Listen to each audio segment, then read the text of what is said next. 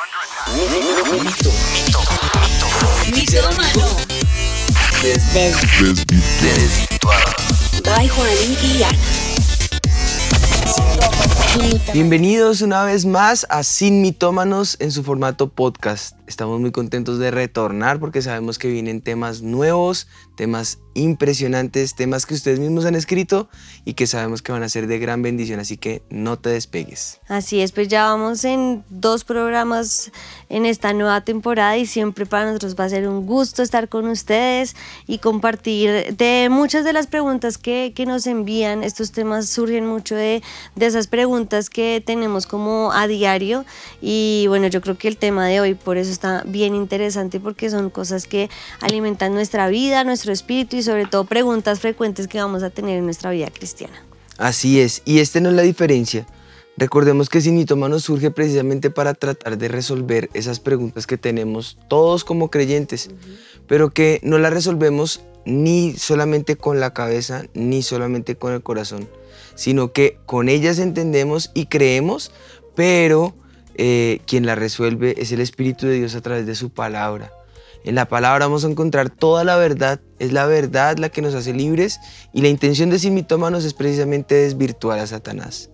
Y hoy no es la diferencia, hoy tenemos también eh, un tema muy interesante que a petición del público, eh, sobre todo en la temporada anterior, lo mencionaron muchas veces y le dimos latencia y le, lo, lo dejamos allí como en el tintero hasta que dijimos creo que es el momento oportuno para que lo podamos traer eh, a colación y que nos afecta a todos y tiene que ver específicamente con el yugo desigual. Eh, esas malas alianzas, esas alianzas que a veces pretendemos eh, forzar y que simplemente lo hacemos con un eh, capricho, con un deseo o con una buena intención, pero que a la postre desde el comienzo sabíamos que no teníamos que tener. Y eh, que puede verse en todas las áreas. Se puede ver en el ámbito espiritual, en el ámbito laboral, en el ámbito económico, familiar, eh, emocional, sentimental. Y, y yo creo que esto es muy actual, como les digo, y creo que ya se estarán identificando con, la, con el tema. Eh, es algo que han venido pidiendo desde varios programas atrás y creo que llegó el momento que lo atajemos. Y que aclararles que estas malas alianzas no solamente es como noviazgo, amistad o entre, bueno, entre la parte sentimental, sino que en general nos han llegado muchas preguntas como ¿hasta qué punto puedo ser sal y luz en la vida de alguien que no es creyente? ¿Puedo tener amigos no creyentes? Eh, otra pregunta que nos hicieron es que si pues que sí existen seres humanos maravillosos que no son cristianos y que tienen mucho más que aportarme, ¿qué hacer en estos casos? Entonces creo que de eso se trata hoy el programa, de que podamos responder todas estas preguntas, que podamos eh, de pronto eh, ir un poco allá a tu corazón y que puedas entender que, que, son, eh, que es el yugo desigual, que puedas diferenciarlo y que podamos, bueno, responder esas necesidades de, de con quién podemos estar, qué nos conviene, qué no nos conviene. Así es. Dichas esas eh, eh, preguntas y esas eh, aclaraciones, creo que podemos entrar directo al mito del día. Dice el mito, la iglesia y el cristianismo son una burbujita que te apartan de la realidad del mundo que necesita a Dios. Me gusta. Entramos pisando fuerte. A mí me gusta ser autocrítico en algunos aspectos y en otros aspectos me gusta entender cómo se piensa en nuestro entorno, cómo piensa la gente que está a nuestro alrededor, cómo piensan los hijitos que crecen alrededor de los papás, como nosotros trabajamos con juventud, siempre estamos viendo cómo es la relación papá-hijos y ahí uno se da cuenta de ese tipo de preguntas, ¿no? Y yo creo que arranquemos hoy con el versículo que nos va a dar luz a entender eh, un poco qué es esto de- del yugo, de dónde surge el yugo, eh, pero pues para eso vámonos al apóstol Pablo, quien es el que cita la palabra yugo eh, puntualmente con esas alianzas. Dice la segunda carta de Corintios en el capítulo 6, en el versículo 14, no os unáis en yugo desigual con los incrédulos. Entonces aquí ya no está hablando solamente de relaciones emocionales, lo decías tú, de relación de pareja, sino de cualquier tipo de alianza con creyente e incrédulo. Porque ¿qué compañerismo tiene la justicia con la injusticia? ¿Y qué comunión la luz con las tinieblas?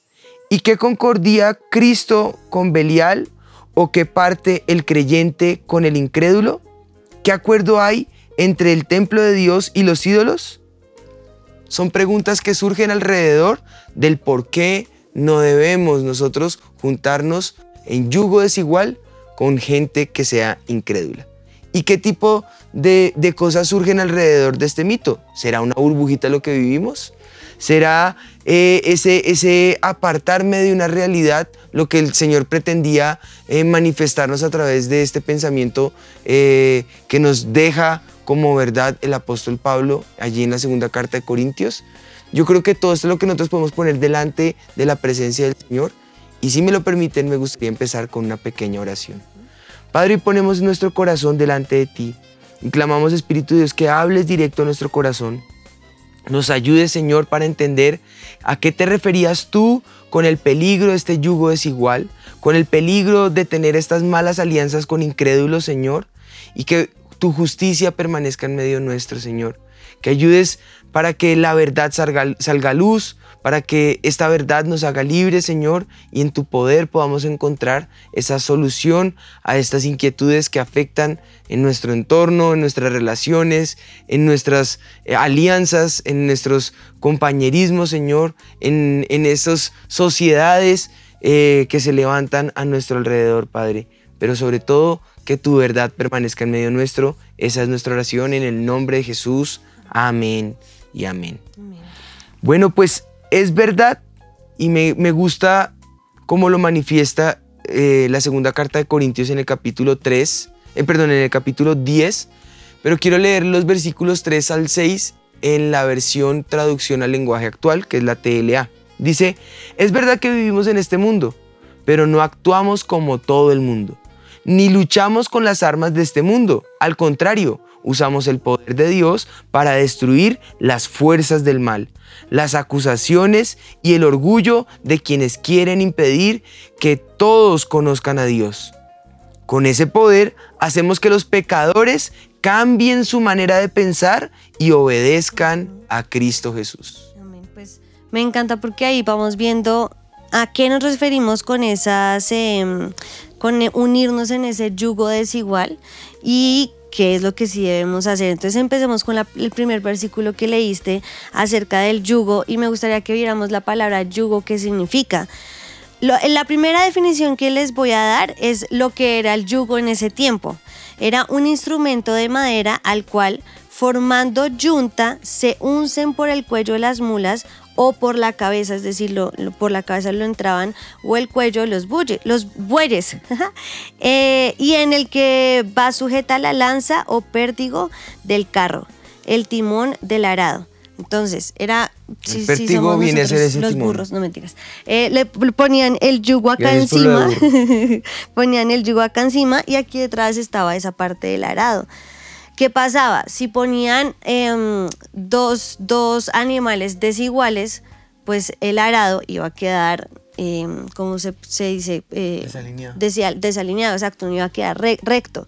Por eso tenían que encontrar dos animales que fueran iguales, casi, casi iguales, mismo peso, talla, eh, eh, tipo de animal, porque se podían con diferentes tipos de animales, porque si lo hacían en que fuera desigual, el yugo iba a quedar desigual y el arado iba a quedar mal hecho. Y pues un arado mal hecho hace que se pierda eh, espacio para poder sembrar y era una pérdida para el que lo estaba haciendo. Entonces, esa es la primera definición de yugo. Yugo también es ley o dominio superior que sujeta y obliga a obedecer. También es una carga pesada, una prisión o atadura. Y ahora la palabra alianza es acto de aliarse, unión de cosas que concurren a un mismo fin. Es un pacto, es un convenio, eh, o, es un convenio o tratado en que se recogen los términos en que se alían dos o más partes. Es una conexión o parentesco contraído por casamiento. Entonces ahí está la, la definición, yo creo que muy, muy clara. Y es un yugo es algo que nos une a dos personas, ¿cierto?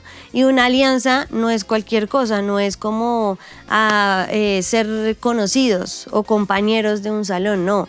Una alianza ya es un pacto, es una conexión, es, es algo que te une mucho a esa persona. De hecho, para ilustrar esa palabra alianza, en muchos países de Latinoamérica al anillo de matrimonio se le llama alianza. Ah, sí. Entonces también creo que es una manera en que puedes ilustrar en tu cabeza a qué hace referencia el apóstol con una alianza.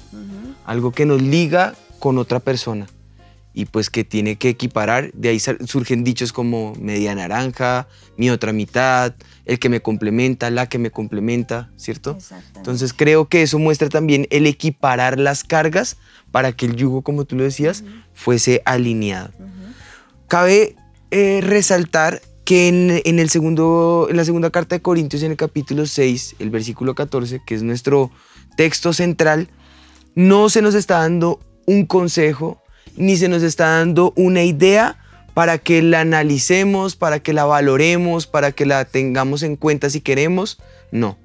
Se escribe como un mandamiento y los mandatos de Dios son irrefutables, no son caprichosos, ni son para eh, eh, no dejarnos ser felices, para amargarnos, son mandatos eh, que nos protegen, que nos guardan, que buscan librarnos de la muerte, librarnos de la, de la impiedad, que nos sirven para que recordemos que Él ve cosas que nosotros no vemos y que por eso él eh, antepone sus mandamientos. Si nos sometemos a esos mandatos, pues vamos a vivir. Es como la ley en un país. Si yo me someto a esa ley y respeto la ley, pues no voy a tener ningún problema. Al contrario, voy a, poder vivir en libertad a causa de, ese someterme, ¿no? Este es uno de los, que, eh, de, los, de los mandamientos que más se repiten en toda la Biblia. Eh, Dios de muchas maneras eh, le prohíbe a su pueblo unirse de manera desigual con los incrédulos, en yugo desigual con los incrédulos, eh, hacer alianzas con otras personas, con impíos o hace advertencias en contra de la idolatría, en contra de la impiedad, en contra del pecado, en contra de la maldad, en contra de estos pueblos que se levantan como oprobio, porque se vuelven un oprobio, una amenaza directa contra Dios y todo lo que Él enseña. Eh, con aquellos que no comparten la fe. Eh, y la pregunta es, ¿por qué no? Porque esa es la pregunta que todos como jóvenes tenemos. ¿Por qué no? Mm. El por qué es parte de, esa, de, esas preguntas que surgen a los jóvenes. Y digamos que una respuesta anticipada, que al fin y al cabo el programa como tal es la respuesta, eh, o parte de esa respuesta, pues es el propósito de lo que hemos estado hablando. Pero digamos que una, pregunta, una respuesta directa a la pregunta del por qué no es porque se hacían daño el uno al otro, al no ser equivalentes, al, no ser equidistantes y equiparar esa carga, eh, dejaban torcido el arado, eh, echaban a perder toda una cosecha. Recuerden que para poder sembrar tocaba allanar y arar la tierra. Si no se ara bien la tierra, no se levanta el sedimento ni se levanta la posibilidad de, lo que está seco, de lo que está infértil, para que entonces luego puedan venir fertilizantes y después entonces venga la semilla y esa semilla no se pierda, sino que como dice la palabra, pueda dar fruto al 30, al 60 y al 100 por uno. Pero para que ese 30, 60 y 100 por uno sirva, nos lo explicaron en el contexto del sembrado en Israel. Ese, eso es lo que significa 30, 60 y 100. Depende de Dios 100% la manera en que fructifique el árbol. Pero nuestra labor puede causar que sea 30, puede causar que sea 60 o puede causar que sea 100.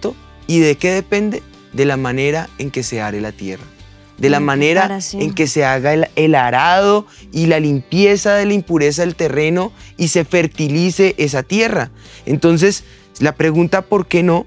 Pues precisamente por eso, porque necesitamos tener tierra fértil a nuestro alrededor, porque necesitamos eh, estar bien alineados, bien arados, para que nada de lo que Dios quiere enviar como semilla que somos nosotros se pierda, sino que tenga una buena cosecha, eh, que no se haga un campo infértil o improductivo.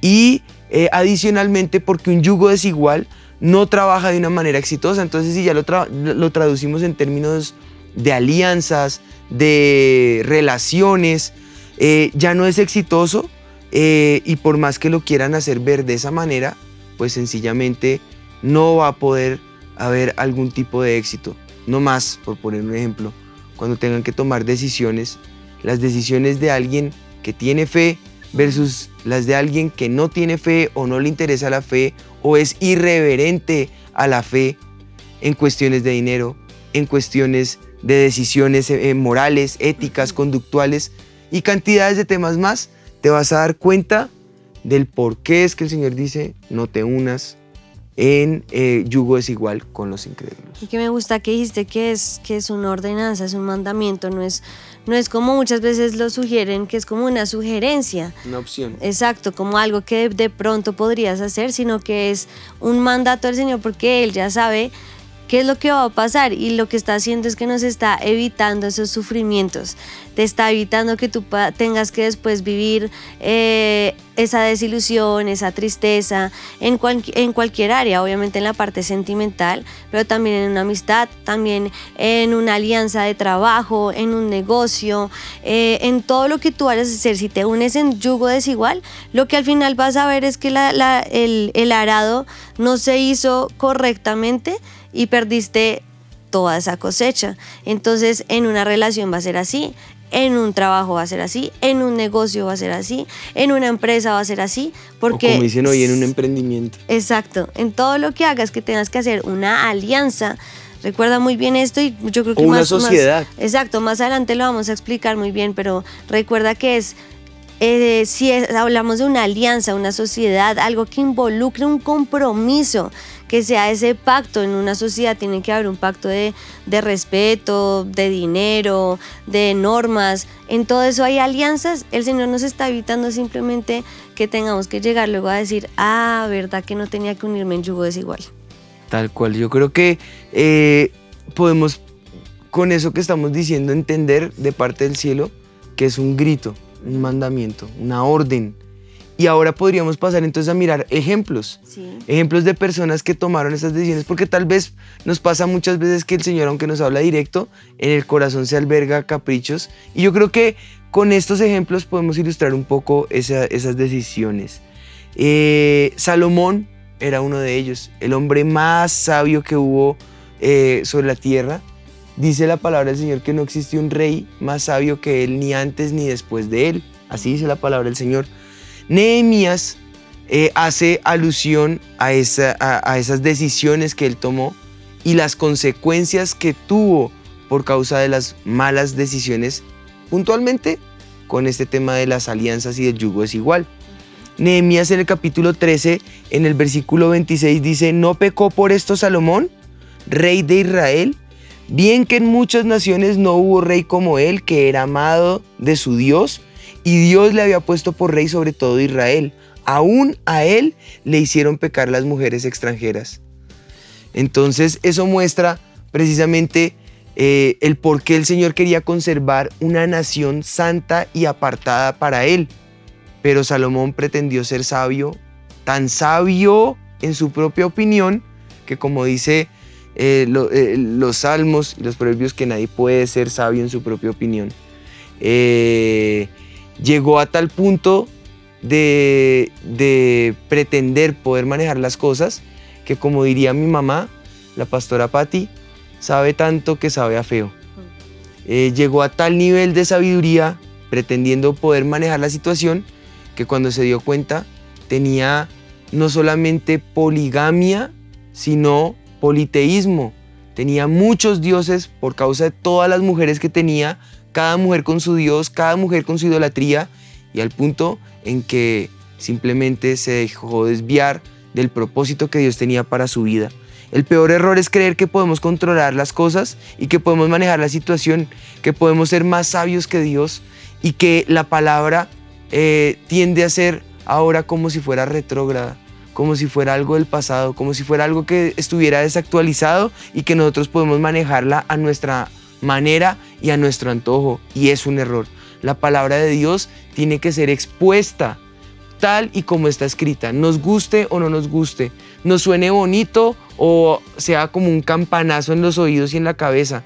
Mejor que sea un campanazo, mejor que nos haga, nos, nos eh, cause un momento de, de despertarnos, de incomodidad, de desasosiego y entonces sabremos que esas tinieblas que se quieren meter en nuestra mente y en nuestro corazón, pues simplemente tendrán que huir porque eso es lo que trae la luz de Cristo, ¿no?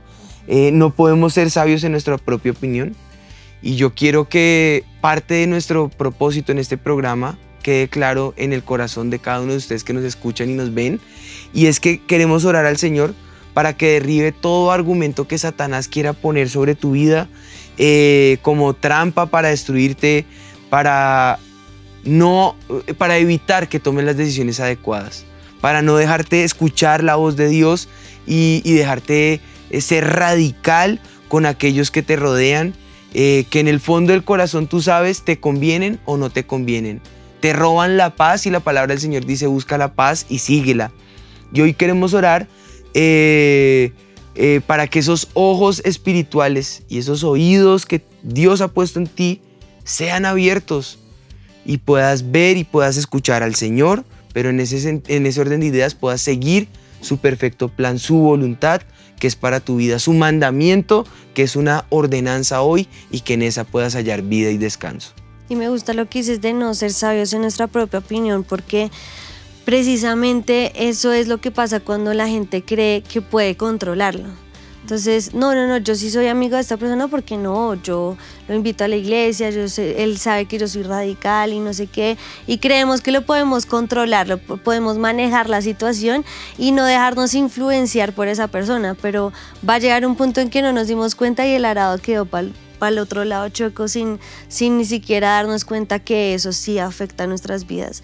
Y no lo podemos controlar, por eso es muy claro diciendo no te unas en yugo desigual, no dice como inténtalo a ver qué pasa, si sabes que tienes dominio propio, fuerza de voluntad, no dice no te unas, punto, para que no, no, no eh, al final no tengas que sufrir.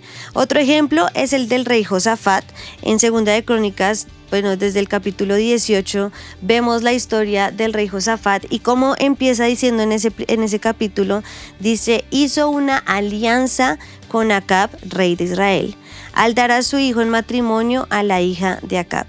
Y ese fue la mayor desgracia para Josafat, porque Josafat fue un muy buen rey, hizo lo que agradaba, agradaba a los ojos del Señor, pero su error fue hacer alianza con Acab. Eh, dice más adelante en, los siguientes capítulos, dice, Josafat, rey de Judá, hizo alianza con el rey Ocosías luego, o sea, Acab era el papá, Acab muere y queda Ocosías, y hizo alianza con él también, tanto que se, casó, se casaron sus hijos, y dice que eh, hizo una alianza con el rey Ocosías de Israel, quien era un hombre muy perverso. Luego Eliezer profetizó contra Josafat y le dijo, por haberte aliado con el rey Ocosías, el Señor destruirá tu labor. Más adelante esta unión narra la muerte tan terrible que tuvo su hijo, que fue Joram, que fue igual de perverso como el rey Acab, porque se había casado con una de sus hijas. Y toda la destrucción para la casa de Josafat y para su familia fue por haber hecho alianza con un rey que era totalmente perverso como lo fue Acab, como lo fueron sus hijos, como lo fue su descendencia. Y puedes estudiar más adelante la historia de ellos y cómo vino destrucción para toda la casa de Josafat y cómo dice que el Señor destruyó la labor que él hizo, que era haber construido unas eh, naves como unos... Em, barcos, pues porque era algo, todas unas naves que ellos habían construido y todos se destruyeron porque el Señor le dijo, ¿por qué? Por haber hecho alianza con este hombre que era totalmente perverso.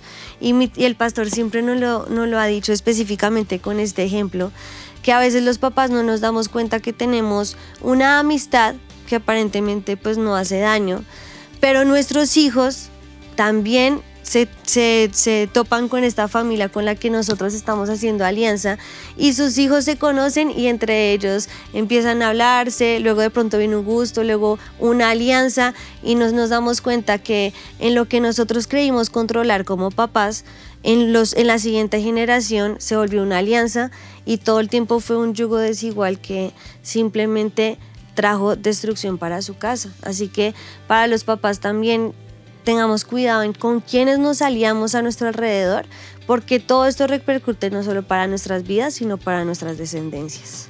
Y eso que estás diciendo es precisamente lo que pasa porque luego se narra que Ocosías también siguió el mal ejemplo de la familia del rey.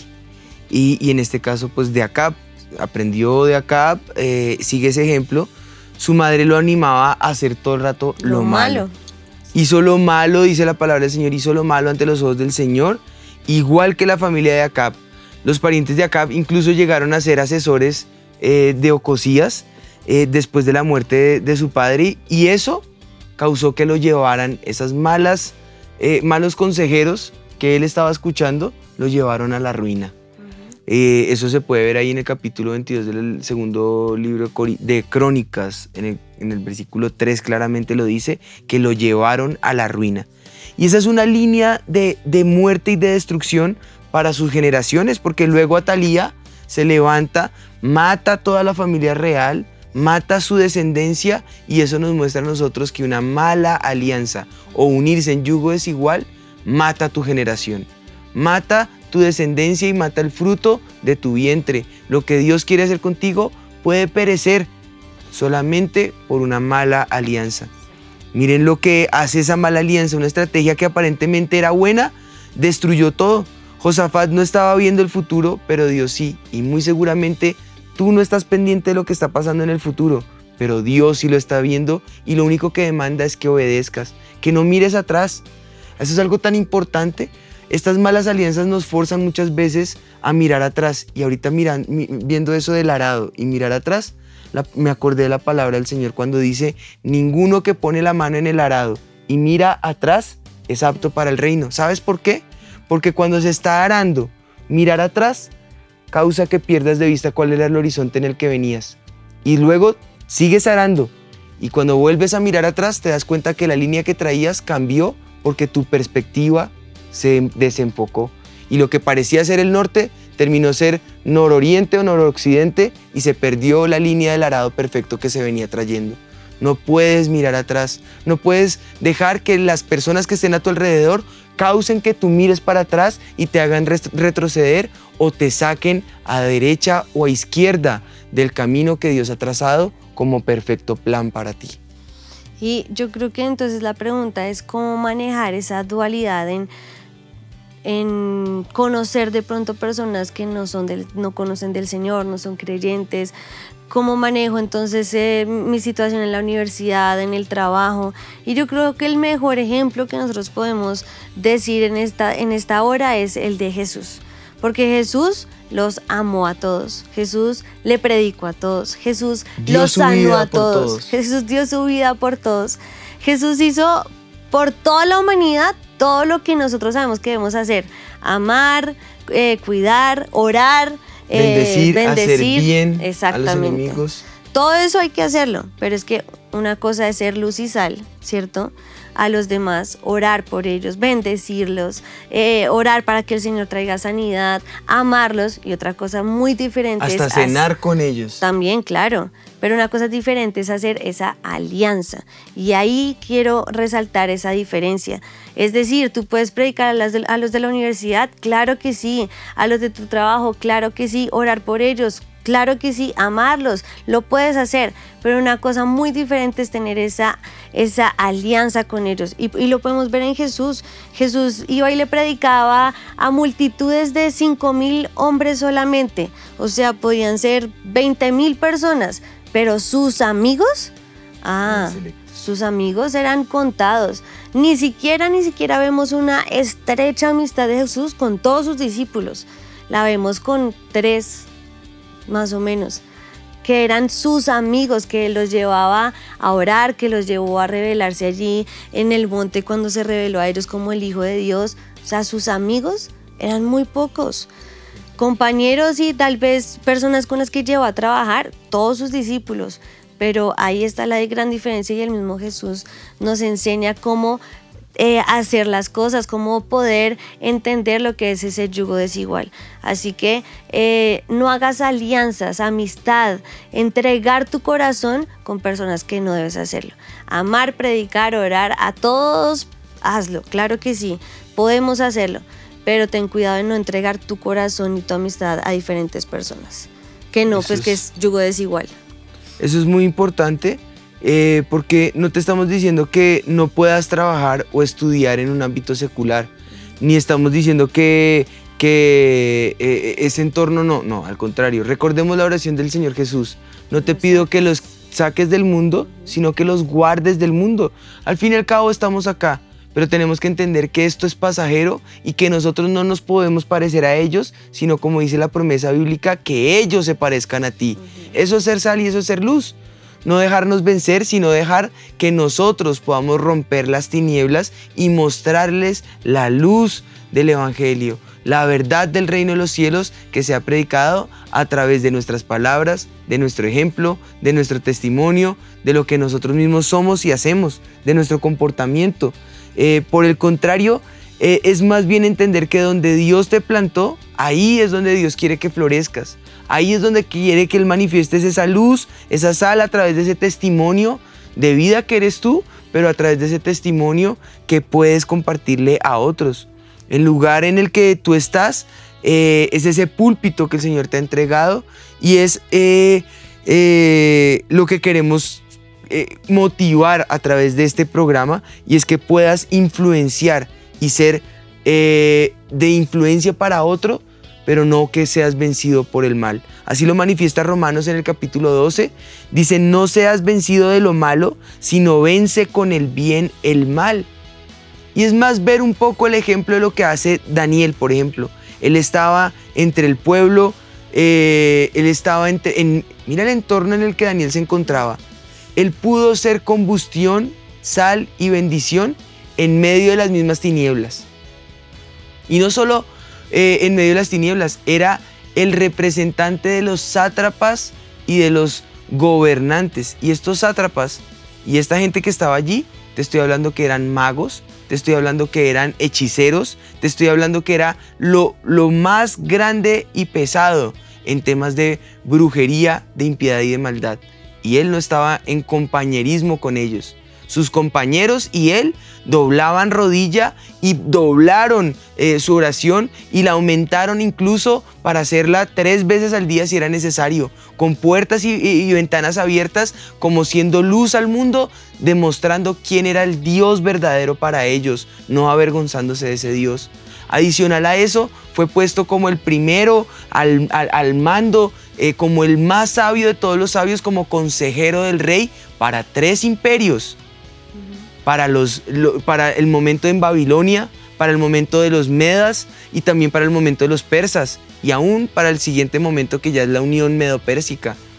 Son tres gobiernos completos, tres imperios completos en los cuales Daniel pudo brillar en medio de las tinieblas. Yo no te estoy diciendo que salgas del contexto en que Dios te ha puesto, te estoy diciendo que no calles la verdad que tienes y que entiendas que tu alianza es con Cristo, que con Él vas a vencer el mal y no que el mal sea el que te venza a ti. Y, y que puedas entender que aunque Él estaba en medio de ese entorno, como lo dice en el capítulo 1, en el versículo 8, lo puedas tomar como una verdad para tu vida. Dice, y Daniel propuso en su corazón no contaminarse con la porción de la comida del rey, ni con el vino que eh, eh, eh, él, bebía, sino que por el contrario pidió, por tanto, al jefe de los eunucos que no se le obligase a contaminarse. Y ese es el principio de la vida de Daniel, no contaminarte. Tienes que entender que en la vida de eh, camino del justo, que es de victoria en victoria, de triunfo en triunfo, esa victoria la vas a lograr en Cristo Jesús cuando entiendas lo que es en realidad no contaminarte, cuando entiendas lo que es en realidad ser radical por Cristo, cuando entiendas que tu mejor aliado es el Señor Jesús, que es el que va a ayudarte para que todo lo que digas y hagas brille, prospere, fructifique, florezca que Él sea el que te dé gracia y favor en tu entorno, a tu alrededor, pero que siempre entiendas que no puedes contaminarte, sino que por el contrario puedas vencer con el bien el mal. Amén, yo creo que lo que acabas de decir es lo más importante, ¿no? No salirnos de, del lugar en el que estamos, sino aprender a no contaminarnos de lo que hay a nuestro alrededor. Y, siempre nos ha pasado, y pues yo lo veo en familias, en iglesias, que tú dices, ah, esta persona es de avivamiento o esta persona es de tal iglesia, porque tienen el mismo lenguaje y muchas veces lo vemos cuando pasas mucho con una persona tienes el lenguaje de esa persona o lo hemos visto a veces con jóvenes que eh, bien juiciosos, eh, responsables, pero resulta que después entra a la universidad y luego te hablan con groserías, con palabras, que uno dice, bueno, ¿y a esta persona qué le pasó? Y es que es eh, con la persona con la que más nosotros escuchamos. Eh, queremos convivir es a la persona a la que nos parecemos. Primera de Corintios dice, no erréis, las malas costumbres corrompen, las malas eh, conversaciones corrompen, las buenas costumbres. Así que que no se corrompan tus buenas costumbres, sino todo lo contrario, unirnos a esas personas que sabemos que muy por el contrario, en vez de alejarnos del Señor, nos acercarán cada día más a Él. Y yo creo que eso queda muy claro para, para el programa del día de hoy, que hay muchas maneras de contaminarnos en la universidad, en el trabajo, pero lo que tú dijiste creo que me parece que es lo más importante y es entender que no hay que entonces saquen a la universidad de todos los cristianos, no, pues no, no, es necesario, o hagan trabajo solo para cristianos para que es que no se pierdan, no, no es salirnos del lugar en el que estamos, no, es entender... O, cuando crecen con, con... llegan a la fe y de pronto en un momento se encuentran con su amigo de infancia. Empiezan a pensar, no, pero es que es mi amigo de toda la vida, tengo que hacer una alianza con él, vamos a hacer juntos esta nueva empresa y entran en sociedad y se dejan convencer por ese tipo de situaciones porque entran en un conflicto de intereses entre tu interés en la fe y el interés de la amistad y el empujarlo a la fe y cuando te das cuenta, tus costumbres se corrompieron como lo acabaste de decir o se perdió todo el propósito de lo que Dios quería para ti o te hizo mirar atrás y el arado se perdió del norte en que iba. Y cuando te das cuenta simplemente cesó la cosecha que Dios tenía para tu vida, para tu casa, para tu familia. Y muy por el contrario, en lugar de arrastrar a la fe a esta persona, ahora tú has caído en un declive en tu fe, en un retroceso en tu vida espiritual, en un fría, enfriamiento, en una frialdad espiritual en la que simplemente lo que hayas es muerte espiritual. Eh, yo creo que es un momento para que se pueda hacer un alto y juntos podamos entender que debemos renovar nuestras decisiones, que sus amigos son los que son nuestros amigos, que le podamos preguntar a Dios cada vez que vayamos a salir con alguien o cada vez que vayamos a encontrarnos con alguien con quien querramos ir más allá de una simple amistad y hacer cualquier tipo de alianza, cualquier tipo de compromiso y, sepamos que ese compromiso tiene que ir dirigido primero 100% por Dios, donde su palabra reine, sus promesas gobiernen, eh, sus promesas vengan con, confirmación de esas señales que Él ha puesto sobre tu vida y, puedas mirar a los demás también, sí, con misericordia, pero también con, eh, con, el cuidado eh, de no exponer tu alma, de no exponer más allá de un compromiso eh, de, oración, de un compromiso de, acercamiento y de compañerismo, pero no de vincular tu alma, tu corazón o tus deseos o tus sueños, porque todo esto le pertenece 100% al Señor y solo a Él, y no se pueden ver comprometidos de ninguna manera, ni se pueden ver fragmentados, ni se pueden ver quebrantados, ni se pueden ver corrompidos como lo leíamos ahorita, de ninguna manera sino que por el contrario podamos entender que es un mandamiento de Dios, no nos vamos a unir en yugo desigual con los incrédulos. Vamos a permitir que la justicia gobierne, que su palabra se establezca en medio nuestro y en sus mandamientos nos podamos deleitar todos los días. Así que podemos repetir ese versículo, no os unáis en yugo desigual con los incrédulos, porque ¿qué compañerismo tiene la justicia con la injusticia? ¿Qué comunión la luz con las tinieblas? ¿Qué concordía Cristo con eh, eh, Balial? ¿O qué eh, parte el creyente con el incrédulo? ¿Y qué acuerdo puede haber entre el templo de Dios y los ídolos? No existe manera alguna en que las tinieblas y la luz se puedan unir. Al contrario, somos puestos en medio de las tinieblas para hacer luz y para que la luz de Cristo irradie toda tiniebla que hay a nuestro alrededor. Y pues con esa decisión podamos vivir en este mundo entendiendo que somos peregrinos en esta tierra, que nuestro camino por esta tierra es momentánea y es pasajera, pero que nuestra eternidad nos aguarda y esa es junto al Padre. Todo el que pueda ser eh, arrastrado en esa verdad, bienvenido. Todo el que quiera acompañarnos, bienvenido. Pero en ninguna manera que nosotros nos parezcamos a ellos, sino que ellos se parezcan a nosotros. Amén. Oremos entonces por cada uno que nos está viendo, que yo sé que tal vez has vivido ya ese yugo desigual o que estás en él en este momento y que aprendamos a, a guardarnos para el Señor, tener amistades cercanas en nuestra vida y esas alianzas que sea de verdad con personas que amen al Señor con todo su corazón y que nos hagan vivir esa vida eh, eh, llena de, de, esa victoria que podemos ver en Jesús y no en ese yugo desigual que trae lágrimas después a nuestra vida. Padre, nosotros nos presentamos delante de ti, Señor, y clamamos, Espíritu de Dios, que sea tu verdad establecida en medio nuestro, que tu paz sea gobernando en medio nuestro, Señor, que nos ayudes a entender tu palabra, Señor, y esa palabra que es verdad, Señor, se establezca en nosotros, en nuestros corazones, como un principio de vida, como un manual de vida, como esa luz en medio de las tinieblas y como esa guía en medio del camino, Señor, para no perder nuestro sendero, para no perder nuestro norte, Señor, para no dejarnos tropezar en el camino, ni para desviarnos a diestra o a siniestra, Señor, sino que podamos andar conforme a tu palabra, Señor, siguiéndote a ti, el autor y consumador de nuestra fe, Señor.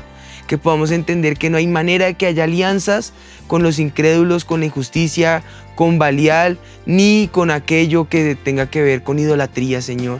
Que nada nuestro corazón se anteponga a tu verdad, a tu luz, a quien eres tú para nosotros, Señor. Y que en ninguna manera podamos vencer nuestros principios, Señor, y, llegar a, corromper esa verdad o a corroer esa verdad que tú has establecido en nuestro corazón, que es tu palabra, Señor. Que podamos generar combustión a nuestro alrededor, pero que podamos entender que en ti tenemos al mejor aliado, tenemos la mejor estrategia, tenemos al mejor compañero, Señor, y que con esa radicalidad como con Daniel, Señor, el mundo pueda llegar a conocer al único y sabio Dios, al Dios verdadero ante el cual se pueda doblar toda rodilla y toda lengua pueda confesar que tú eres el Señor para gloria del Dios nuestro Señor. Te damos gracias por esa verdad que has establecido en medio nuestro. Gracias por esos corazones radicales que se están forjando a través de, de este programa que estamos teniendo hoy, Señor. En el nombre de Jesús te lo pedimos. Gracias. Gracias te damos, Señor, en Cristo Jesús. Amén, amén. Yo creo que podemos decir en, definitiva, mito desvirtuado. La iglesia y el cristianismo es una burbuja que te atrapa de la realidad del mundo que necesita a Dios. No, es desvirtuado. No es así. No es así porque por más que el cristianismo eh, nos muestra esa realidad, tú y yo somos esa realidad de Cristo, somos esa luz. Y es la palabra de Dios que, que nos da esos mandamientos y esos estándares que nos protegen para que podamos alcanzar todas las promesas que Dios tiene para nosotros. Y con ellas podamos vivir y no hallar muerte. Que entendamos que delante nuestro tenemos el camino del bien y el camino del mal, pero que escojamos siempre con su palabra el camino del bien para que, como dice su palabra en Deuteronomio, vivas tú y tu descendencia para siempre. Que podamos encontrar vida nosotros, nuestras generaciones, nuestra descendencia, nuestra familia, nuestros amigos, todos a nuestro alrededor y que esa bendición sea para siempre. Bueno, pues yo creo que con eso podemos terminar este programa hoy. Con esto entonces cerramos este grandioso capítulo recordando que no tenemos que hacer ningún tipo de alianza con las tinieblas ni ser yugo desigual con los incrédulos, sino que nuestro mejor aliado es el Señor Jesús. Él nos ha dejado su Santo Espíritu, quien nos va a guiar siempre a la verdad. Cualquier eh, manera en que quieras compartir el, podcast lo puedes hacer. Este programa va a quedar en todas nuestras redes, en todo eh, aplicativo virtual que tenemos como Instagram, Spotify, Twitter, eh, podcast. Puedes compartirlo, revivir estos momentos, pero recuerda que siempre nos estaremos viendo en el mismo horario, jueves 8 de la noche. Seguiremos con nuestro precioso programa de Sin Mitómanos. Recuerden que aquí nos vemos el próximo jueves con la ayuda del Señor. Esto fue Sin Mitomanos. Dios te bendiga.